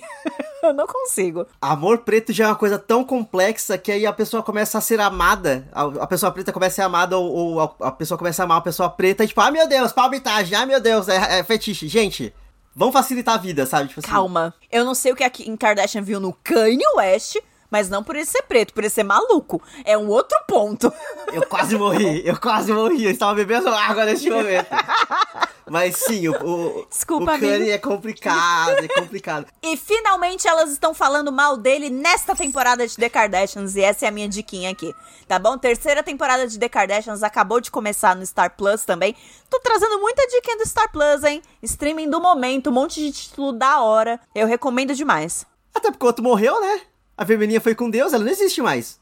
A vermelhinha foi com Deus foda, eu só apago ainda porque minha filha usa muito, mas se não, já tinha cancelado. Porque eu mesma não abro. Eu não pagava há muito tempo, e então eu não tenho mais acesso mesmo, e eu não vou pagar. Eu tô pensando em cancelar de verdade. Se eu, se eu descobrir que um qualquer outro streaming que eu uso tem títulos infantis tão legais quanto, eu vou tirar a vermelhinha, porque não tá valendo mais a pena, não. Mas The Kardashians tá aí, começou sua, segunda, a sua terceira temporada é, no Star Plus. Tem dois episódios já no ar. E graças a Deus elas falam do Kanye, porque elas estavam parecendo umas sonsas não falando nada do Kanye, porque ele fala que elas são o demônio, ele fala muito mal delas. E ele, vamos lá, não usando de capacitismos aqui, ele é um homem com bipolaridade, gente. Ninguém leva isso em consideração antes de publicar algo que ele diz, na boa. Não tô desacreditando todo mundo que é bipolar, não, tá? E não, não é isso que eu tô dizendo. Tô dizendo que o Kanye West é uma pessoa pública e, e, e, tipo, e isso é sim relevante para as coisas que ele diz, porque ele tenta manchar reputações, tá? A mulher se divorciou dele e ele faz da vida dela um inferno, entendeu? E ele dá declarações horríveis falando que ele tem medo que a filha dele faça uma sex tape, que fala que é, que não quer a filha dele rebolando a bunda por aí. E tipo, calma, calma, cara, ninguém tá fazendo. Aliás, a Kim não, não publica nada rebolando a bunda há muito tempo, inclusive. Enfim, um cara escroto, que bom que elas estão falando mal dele agora. E, e, o que eu acho bizarro é que, tipo assim, ele foi casado com ela. Ele gostava daquilo, sabe? Tipo assim, ele foi atraído por aquilo. É, mas agora foi divorciar. É, tipo, exatamente. Mas é só, é. É só pelo, pelo, pelo dor de, pela dor de cotovelo. E aí ele pega e me casa, ou quase casa, com uma mina que é igual a ela. É muito estranho, muito bizarro. Enfim, que bom que elas estão falando mal dele. Tá babada essa temporada. É a Chloe com melanoma na cara. É a Courtney sendo cuzona porque ela não tem storytelling. Então ela só vai atacar a Kim porque ela precisa de uma história porque ela é patética. Desculpa, Courtney, eu tenho muitos problemas com você, Courtney. Eu tenho muitos problemas com você. Kendall e Kylie são ótimos adendos. E a Kylie vai falar sobre padrões de beleza que as Kardashians colocam pro mundo. E eu achei isso do caralho. Achei muito inesperado. Mas eu acho que a, a água começa a bater na bunda quando você vira mãe de menina, né? Aham. Uhum. Você começa a ficar com medo da tua filha botar uns botox na cara, com 16 anos, coisa que ela fez. Então, né, quando você quando você tem uma menininha, essas paradas mexem mais contigo, né? E as Kardashians são bilionárias, mas ainda são mães. E aquela é a sua aldeia? E aquela é a sua aldeia, né? E, tipo, é a rede de apoio dela. Outras mulheres que modificam os corpos o tempo todo. Um ponto que eu acho importante é só que as pessoas falaram muito sobre a magreza das Kardashians, né? Falando que é o novo padrão de beleza voltando. Achei meio injusto. Não todas muito bundudas na temporada. E assim, a a Chloe emagreceu muito de depressão, gente. Vamos esquecer que ela foi traída publicamente de novo, que o Tristan, o Tristan Thompson tentou casar com ela. É, e, e, tipo, escondeu dela que tava tendo um bebê com uma modelo, que tinha engravidado uma modelo, e, e combinando com a Chloe a barriga de aluguel, entendeu? Tipo, ele escondeu porque ele achou que tendo mais um filho com ela ia conseguir casar com ela, sabe? Foi uma filha da putagem horrível. E por isso a Chloe tá tão magra. Né? Na série elas ficam falando isso. Chloe, você tá muito magra. Você acabou de ter um segundo bebê. Você tá cuidando desse bebê. E você tá deprimida. Você tá muito magra. Elas falam que a Chloe tá muito magra. Entendeu? Então, as pessoas ficaram estipulando tanto que era. Ah, é porque tá voltando ao estilo Paris Hilton de novo. Acho que não era isso, não, gente. Acho que o negócio tá, foi um pouquinho mais embaixo. Então, vejam aí a terceira temporada para descobrir. The Kardashian Season 3 no Star Plus. Só sobre um, comentários gerais, assim, é porque, tipo, relacionado ao, a corpo, os corpos delas e tudo mais, é porque, tipo, e, e, também, no mesmo, balaio, no mesmo balaio entram as declarações do Kanye. É, é o showbiz, é aquela questão do, do notícia de famoso, fala de famoso show, sabe? Tipo assim, é, isso gera buzz e eles vão sempre falar. Se elas emagrecerem, eles vão falar. Se elas engordarem, eles vão falar. Se elas não fizerem nada, eles vão ter que arrumar o que falar. E aí são as declarações do Kanye, do Kanye West, basicamente. É, é só que ficaram falando que era tipo uma tendência, porque não, tá voltando o corpo anos 2000. Acho que sim, mas acho que pouco tem a ver com elas. Tem muito mais a ver com Hailey Bieber, entendeu? Muito mais a ver com essa galerinha TikToker de Gen Z que tá propagando magreza do que as Kardashians. Sim, sem dúvida. Entendeu? Na minha opinião. Que as Kardashians continuam tudo bunduda. Maravilhosas, inclusive ótimo pra minha autoestima. E aí o segundo comentário que eu quero fazer é só porque existe todo um segmento do, do TikTok que são pessoas negras negociando com pessoas brancas, tipo assim, ó, vocês mandam pra gente, sei lá, tipo, eu vou dar um exemplo, vocês mandam pra gente a Greta Gerwig mas vocês precisam ficar com o Kanye West. Já assim, se fosse uma troca de, de, de celebridades yeah. brancas com, por pessoas pretas. Muito bom. Mas é tudo humor e piadas, gente. Aí a minha segunda diquinha é o filme do momento. Aranha Verso, o, o Spider-Man, esse é tipo através do Aranha Verso, se não me engano. Esse é o novo inimigo agora é outro. Cara, que filme fantástico! Ele é fantástico, ele é fantástico. Vindo do filme que veio, era muito fácil eles tentarem repetir as mesmas coisas, as mesmas técnicas, as mesmas formas, porque fez sucesso. E não, eles são ainda mais ousados nesse. Na questão, na questão estética, na questão tipo de estilo, na questão de cor o cenário muda de acordo com a personalidade deles e o cenário muda de, de acordo com o personagem que tá em foco. Então, tipo assim, o, o, a, a Gwen, o, o, cenário dela é sempre mais borrado, porque ela é sempre, tipo, mais livre, mais solta, ela não tem tantos limites, entre muitas aspas. E o Miles é todo, tudo bem desenhadinho, quadradinho, porque ele é uma pessoa um pouco mais é, fechada no que ele tem que fazer, em ser certo e não sei o que. Assim, cara, é muito, muito, muito incrível. As referências que eles colocam aqui são, são absurdamente foda. E assim, é um filme para se ver várias vezes porque ele é gigantesco, ele tem muita informação o tempo todo. Não tem descanso pra cabeça. Então, assim, se eu tenho que fazer uma única crítica ao filme é isso, ele não, dá, ele não te dá descanso pros olhos em momento nenhum. Porque até quando, quando, tipo, tá tendo uma cena um pouco mais calma, o cenário tá mexendo, o cenário tá mudando, coisas assim. Mas é tudo lindo, ele é um deslumbre, assim, ele é muito, muito, muito, muito bonito. Ele é ainda mais bonito do que o primeiro. Eu vi a galera colocando, tipo assim, ele Olha. colocando que o, primeiro ainda é melhor do que esse, mas eu acho que tem um motivo específico, que é a única coisa, informação que eu vou dar sobre o filme. Ele é uma parte 1 de uma, de uma parte de um filme de duas partes. E não foi dito isso. Hum, e eu acho que é hum, tá importante certo. falar isso porque eu não sabia. E aí, conforme chegou no filme, eu falei, ué, cadê o resto do filme? Mas por quê? Vai ser uma trilogia do Homem-Aranha entrando através e saindo, sabe? Vai ser uma, coisa, é uma jornada pelo, pelo coisa. Então vai ser uma trilogia. E eu espero muito que eles já tenham feito o terceiro filme meio que junto com o segundo, para não ter mudanças de acordo com a recepção do público. Porque eles estão. Eles, tá perfeito. Eles, são, eles fizeram perfeito, assim, é incrível. O filme é incrível. A forma com que eles constroem a história para um terceiro é ainda melhor. O terceiro filme vai ser, tipo, o ápice do ápice. Vai ser muito bom. Então, assim, eu só tenho hype. Eu não vou falar de estrutura, de falar do que que acontece. Só vejam. Por... Porque tudo é um spoiler. Tudo, tudo é um spoiler. spoiler e o, eles foram muito inteligentes porque o trailer não conta qual é a história do filme, basicamente. Não, mostra um monte de cena. O, o, exatamente. Ele só conta, tipo, personagens vão aparecer e tudo mais, mas, tipo, a história em si, ela vai sendo construída de uma forma muito bem feita e muito bonita. Então, as, vão pro cinema, assistam no cinema. Fa falei de, do, do streaming, do streaming, eu falei assistam no cinema. Esse é um filme que ele vai ser incrível de ser visto no cinema. Então assista no cinema. Ó, oh, esse aí eu vou ver no meu aniversário. Vai ser legal, vai ser... Veja, veja que vale muito a pena.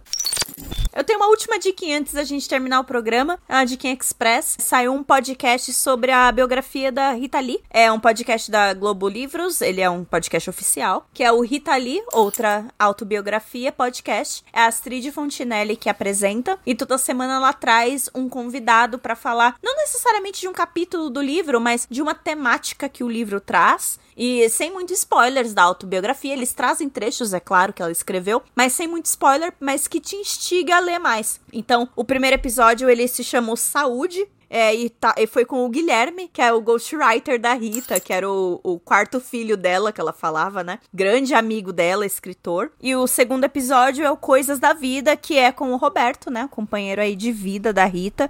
Eu ainda não ouvi ele porque eu não tive coragem, porque tudo que tem o Roberto me emociona demais. É. é, é, é, é o amor deles, a história deles é, foi tão genuína, foi tão verdadeira, tão, tão crua, sabe? É uma história de amor que você fica querendo ter uma igual de fato, entendeu? Ele tava com essa mulher em todos os altos e baixos da vida deles, entendeu? Eles já terminaram, eles já moraram em casas separadas, eles tiveram três filhos, eles se juntaram, eles se casaram depois de 20 anos juntos. Eles foram se casar lá em 97. Então, assim, é, é uma história de amor que você aspira a ter, entendeu? Se você quer um Roberto na tua vida, sabe? E eu ainda não escutei porque ainda mexe muito comigo coisas da Rita, né? Mas o primeiro episódio, que é o Saúde, o, o Guilherme, né? O, o Guilherme Samora, que é o coautor. Eu não vou falar coautor, né? Porque a autora é a Rita, é 100% a Rita. Ele falou que ela escreveu tudo numa sentada só, né? Escreveu autobiografia rapidão. Ele é mais um revisor de memória, né? Ele fala, a Rita, ela se coloca muito para baixo nas coisas, falando que canta mal e etc. A gente viu isso no uma biografia, numa autobiografia é, ele funciona mais como uma memória. Tipo, falar, não foi nesse ano, foi esse ano. Tipo, é, a Astrid até brincou que ele sabia da carreira da, mais da Rita do que a própria Rita. E aí ele riu, mas ele meio que concordou, porque a memória já tava falhando com ela. Mas ele deixa claro que o livro é meio que um abraço quentinho também para quem fica.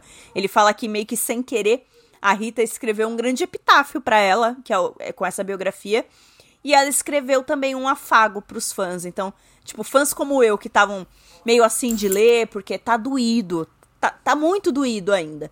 Então, é pra gente ler, porque a gente vai se sentir mais abraçadinho. Então, fica aqui a dica: é o podcast Rita Lee, outra autobiografia da Globo Livros.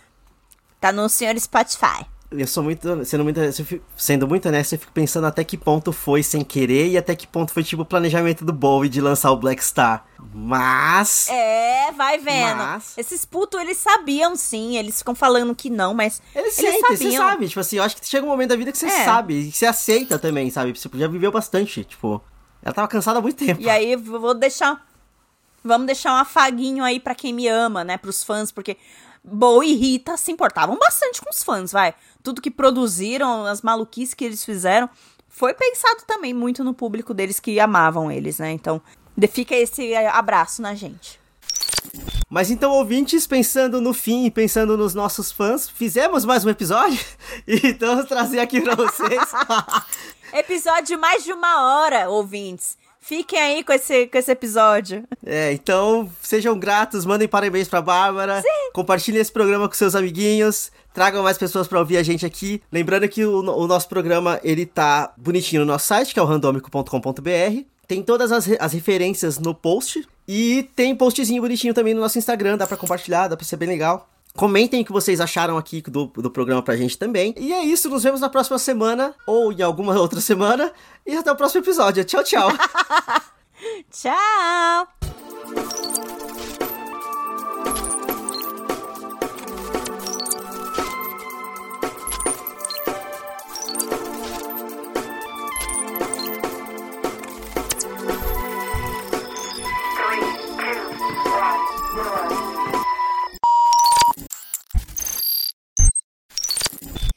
Uma hora e trinta e cinco, meu Deus! Só não falo mais ruim, é só não falo mais mal? Não sei processar essa frase. O homem é um lobo, o homem... Todos, todos, qual é o nome dos, dos carinhas que fica mexendo, que fica cuidando de carro na rua? Flanelinha, agora. Flanelinha. Flanelinha. A gente tava faminto, porque a gente tinha comida, sei lá. É, a gente tava faminto. Caralho, minha voz foi pro caralho, peraí. Do do Jonathan é. Oh meu Deus, qual é o sobrenome do Jonathan? 39. Ah, o, o Larson. Larson. Larson, isso. O Rodrigo funciona melhor com a minha memória. Vamos lá. É. Não, Greta Gerwig. Então é isto.